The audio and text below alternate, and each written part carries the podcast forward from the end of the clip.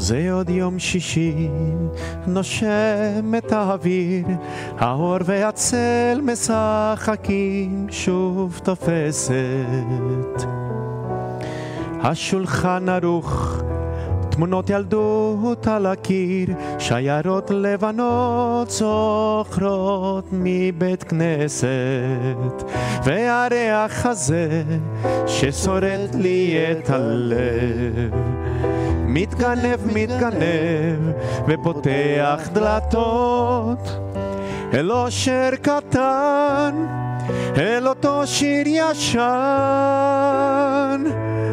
שעובר אצלנו במשך דורות, מתנות קטנות, מישהו שלח לי מתנות קטנות. רסיסים של כוונה, הילולים של אמונה, מתנות קטנות. מישהו שלח לי מתנות קטנות. כמו הכוח לקבל את מה שאין, את מה שיש, מה עוד אפשר כבר לבקש? זה עוד יום שישי, מרפסת ועיתון, והשמש כמו, הדאגות לאט נמחקת.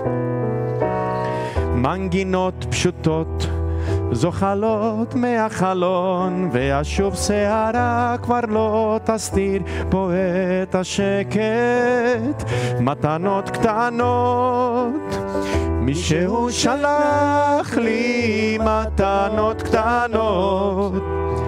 רסיסים של כוונה, עיגולים של אמונה, מתנות קטנות.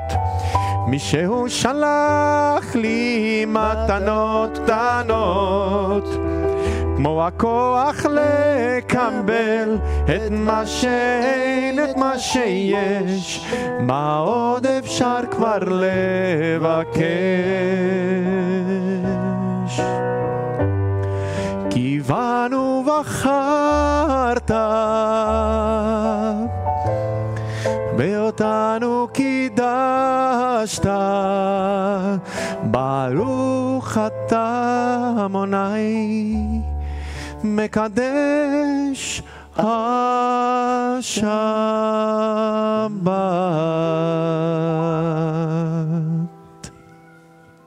Obrigado. Essa é uma música de um cantor israelense não religioso chamado Rami Kleinstein. Aqueles que fizeram o curso de filosofia e cabala na música pop israelense, um dos primeiros, são os que quase estreamos a academia lá atrás, talvez lembre. Estava entre os exemplos de um dos modelos da música israelense que não pretendia trazer nada judaico e acabou trazendo tudo de uma vez. Este é um desses exemplos. Mas não vamos nos aprofundar nessa música. A letra, em particular, tem uma frase que é, tem uma descrição de, da sexta-feira. Zeo Yom Shishi, assim começa. E entre outras coisas, ah, diz, diz todas as pessoas de branco indo para a sinagoga, essas músicas de todos os tempos e de todas as comunidades que despertam o passado e assim por diante. Mas tem uma frase pela qual pedi, poderia ter pedido essa música do Alé e da Tânia por todas as frases. Cada uma tem alguma coisa interessante e relevante para nosso Shabat. Não somente a reza de hoje, o Shabat em si, as 24 horas mas especificamente eu pedi, pedi essa música por uma das frases que diz: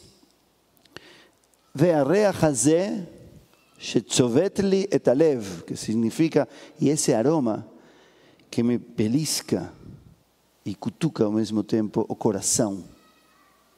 Midganev, midganev, se vai infiltrando e abre portões. Todos experimentamos aromas que nos levam longe, certo? suponho. E sabores, principalmente.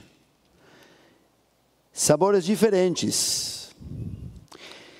Talvez também, provavelmente, todo mundo experimentou o impacto dos sabores e as transformações que esses sabores nos trazem. As transformações que produzem em nós e as transformações que nós precisamos para poder recebê-los. Existem gostos que antes não gostávamos e agora sim. Existem sabores que agora não gostamos e antes gostávamos. Já experimentaram isso? Comidas, níveis de açúcar, ou de sal, ou de pimenta, e assim por diante. Existem os mesmos toques que, dependendo da quantidade, fazem uma coisa ou outra. Doses que trazem doçura e também enjoam. Existe o salgado que pode ficar amargo. Existem temperos que, se faltam todos, então a comida não tem nenhum sabor, mas se exageramos neles, inibimos o sabor da comida e tudo se parece. Já vejo que estão começando a pensar nas metáforas, aonde vai nos levar isto. Existe o azedo e o picante que ativam, realçam, nos acordam, mas também que podem nos fazer chorar. Nos tiram a voz. Não sei se já aconteceu com vocês, a mim me aconteceu tudo isso já alguma vez. Queimam. Existem sabores que nos transportam a memórias a regiões geográficas, a emoções e a pessoas. O grande Proust escreveu sua monumental obra Em busca do tempo perdido por um sabor e um aroma que levou ele às memórias e a desenvolver toda a filosofia das emoções que vem através de sabores e de outras experiências físicas.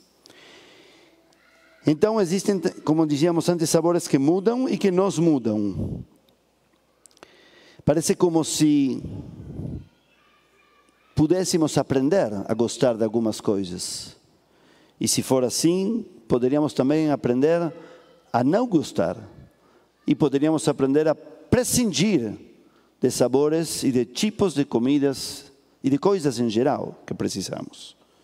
Parece como se fossem livres os sabores e estivessem nas nossas mãos, estivessem eles nas nossas mãos, repletos de psique, como se o sabor não fosse uma coisa objetiva.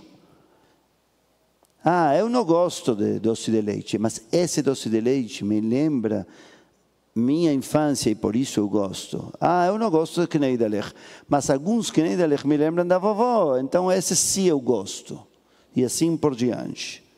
Então, talvez, ou isso eu não, não gosto, porque me lembra de tal e tal discussão, nunca mais vou comer aquilo.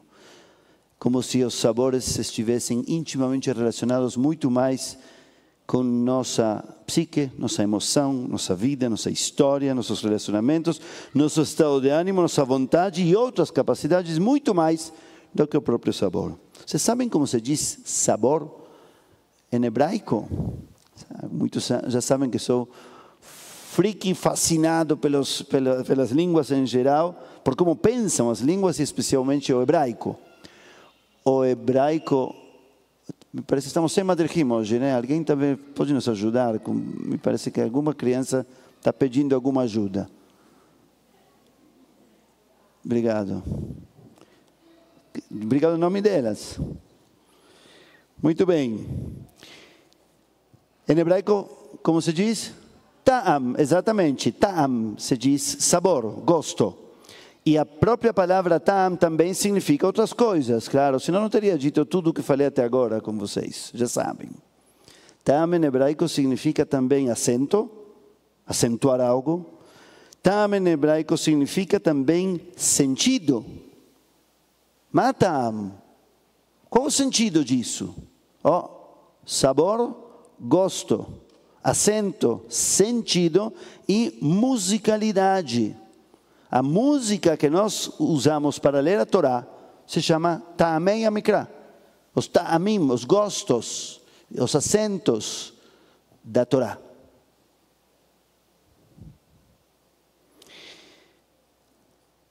Então o gosto não é somente o gosto da pizza. É muito mais do que isso. Talvez por isso também em português e em todas as línguas. A gente diz muitas coisas através do gosto. Por exemplo, uma brincadeira de mau gosto.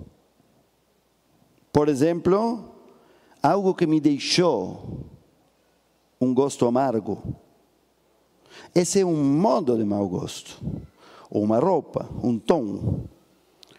Existe um sabor triste, ou um sabor amargo. Em hebraico, as expressões relacionadas com tam são inúmeras. Eu só para lembrar algumas coloquei hoje no Google. Tem marcas que usam a palavra tam. Por exemplo, tam vereach, gosto e aroma. Tam gan eden é uma expressão. Quando uma coisa é muito gostosa, meu pai, que não falava uma palavra de hebraico nem quando morou em Israel, se recusava. Eu já falo oito línguas, é suficiente. Se alguém não me entende, já não vai me entender. Ele, quando gostava muito de algo, dizia Tam Gan Eiden, que significa o sabor do paraíso. Tam Shel Ima, o gosto da mãe. Tam Shel Yaldut, o gosto da infância. Tam Shel Pam, é uma marca que tem muito sucesso em Israel, que significa o gosto de antes, de alguma vez. E assim por diante. Tivtam, bom gosto, boa qualidade. A paraxá da semana está relacionada com assuntos de gosto e de sabor bem profundos. Depois da tal travessia no Mar Vermelho, os judeus ficam felizes pouco tempo, senão não seriam judeus. E começam a reclamar. E a primeira reclamação qual é? Não temos água para beber. Por quê? Porque a água está amarga. E eu aprendi para, isto, para este encontro entre nós. Eu estudo para já alguns bons anos, podem imaginar. Mas de, sempre de formas novas, obviamente. Senão, todos ficaríamos aburridos em espanhol. Quem foi que me perguntou que foi, qual foi a palavra que na semana passada eu falei em espanhol que não existe em português? Já lembrei qual é, depois vou te contar. Então, aburrido é somente em espanhol. Então, a palavra sabe, maçante, enfim, para que não seja maçante, tem que ser uma leitura constantemente renovada.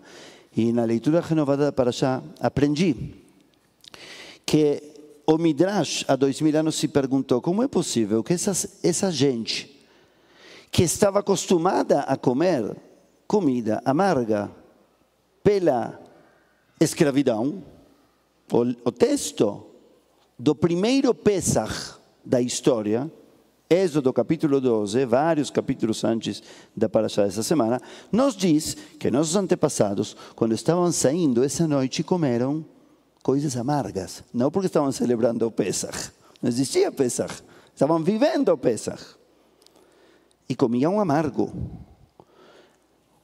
O Midrash que vem dois mil anos depois, analisa isso com poesia e diz: a vida toda era amargura. Tudo que comiam, mesmo se fosse doce, era amargo. Então, por que, se tudo o que eles comiam era para eles amargo e eles viviam uma vida amarga, de repente não são capazes de beber água porque está amarga demais? Não sabem mais? O único que sabiam era comer amargo e de repente, ah, não, essa água é muito amarga, eu não vou tomar essa água. Se Deus tem que fazer alguma coisa e Ele endossa a água. Isso é o primeiro que nos conta o texto. Será que não eram mais capazes? Será que agora eram livres, eram positivos? Será que não queriam? Será que não podiam mais porque não queriam mais? Que significará essa reclamação de água amarga? E onde se viu que a água é amarga e por isso não pode ser tomada? Não disseram que era água salgada. Entendo? A água do mar não pode ser bebida. mas uma água comum, mais amarga ou menos amarga, não sei, você conhece muitas águas amargas, estranho. Mas esse é o primeiro passo, a reclamação de que a água era amarga. Talvez o ser livre ou a transformação tinha algo a ver com isso. Mais para frente vem a famosa, o famoso parágrafo do man, maná, em outras línguas, que também está intimamente relacionado com o assunto do sabor. Vocês sabem que eles reclamavam que não tinham suficiente comida.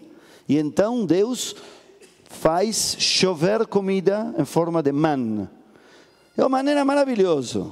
Na minha opinião, como leitor, não sei se eu tivesse que ter comido isso todos os dias durante 40 anos, talvez não gostaria mesmo. Mas paralelo é maravilhoso. O que diz é o seguinte: o man caía todos os dias e não aguentava. Você só podia pegar a porção que ia comer. Era uma, um, uma atividade contra a ambição sem freios. Não tinha geladeira e o man durava só um dia. As pessoas que queriam acumular man não servia para nada. Mas no dia seguinte caía de novo. E de novo. E de novo. Quando chegou quinta-feira, Moisés avisou: amanhã, sexta-feira, vai cair man duplo e vai ter uma capacidade especial. Esse man vai durar até o fim do Shabat. E tudo para quê? Para que ninguém tenha que sair a buscar o man no sábado. E fique no toques aí dentro da casa, se dedicando a outras coisas. Muito bem. Então todo mundo ficou feliz. Todo mundo não. Alguns ambiciosos foram ver de todo modo se caía man. Igualmente eles pegaram o, do, o, o dobro. Mas foram buscar mais. E não encontraram. E aí então, como Deus tinha seus espiões aí, segundo a narrativa, vai reclamar com Moisés. E Moisés diz que foi o que aconteceu e Deus conta a história. E então ele diz: Deus a Moisés, Moisés ao povo, que a ideia do Shabat é ficar conosco, é ficar dentro. Isso está relacionado com o man. Porque o man, a qualidade do man dependia disso, Midrash, da criatividade de dar gosto, não tenta da pessoa que o comia. As pessoas menos criativas comiam todos os dias o mesmo. As pessoas com voo espiritual, físico, emocional e mental, todo dia sentiam do mesmo man outra coisa. Um dia era sushi, outro dia era massa italiana, outro dia era falafel e outro dia era hummus. O man era sopa de Kneidelech para alguns e para outros era tabule. Muito bem, e os que não eram capazes comiam sempre o mesmo e continuavam, obviamente, reclamando de tudo. O man dependia do que nós podíamos fazer. E justamente é o man que ensinou a que, pelo menos uma vez por dia, cada um sentasse com si próprio, uma vez por semana, desculpem, cada um sentasse com si próprio e não saísse a se perder e a se distrair de si próprio. Aqui vou abrir um último parênteses e com isto vamos encerrar. Esse é um dos exemplos mais bonitos e mais terríveis de nossa tradição. E vou explicar por quê. Acontece que essa história de que o man devia ser colhido todos os dias e na sexta-feira colhido duplamente para não ter que sair no sábado, e que as pessoas foram igual a sair no sábado, então surgiu uma nova mitzvah. Já existia a mitzvah de não cozinhar, já existia a mitzvah de não acender fogo, e existiu uma nova mitzvah de Shabbat que é Al ishmim como bayom ashvi'i. Que significa, não sairá uma pessoa de seu lugar no sétimo dia. Que fizeram, alguns dos nossos antepassados fizeram algo errado, na minha opinião. Minha opinião rabínica. Eu já falei disso em congressos de rabinos. Eu acho que assim como o judaísmo fez coisas maravilhosas, 99% dos casos, com o que dizia em forma pequena na Torá, o Talmud o expandiu de um modo incrível. Este é um caso errado, não do Talmud, da Halachá. Por quê? Porque a discussão se foi ao outro lado. A discussão foi uma discussão técnica. O que significa sair do lugar? Ah, sair do bairro. Não pode sair do bairro no Shabat. Ah, não, não pode sair da cidade. Na verdade, pode sair de onde você quiser, desde que faça um Eruv. E aí começaram um monte de tecnicismos e se perdeu o principal. O principal era que cada um sente com ele mesmo. A segunda parte da frase era o mais importante. Não, não que significa lugar. Lugar é casa, lugar é quarto, lugar é bairro, lugar é cidade, não interessa isso. O que importa é a segunda parte. A segunda parte diz: e sente cada um com si próprio no Shabat. Esteja com você, não fuja de você. Na minha humilde opinião, depois de ter aprendido essas coisas, o man o sabor da água e o não sair do lugar estão os três relacionados e significam o mesmo. Talvez o sabor não é o sabor mais sal ou menos sal.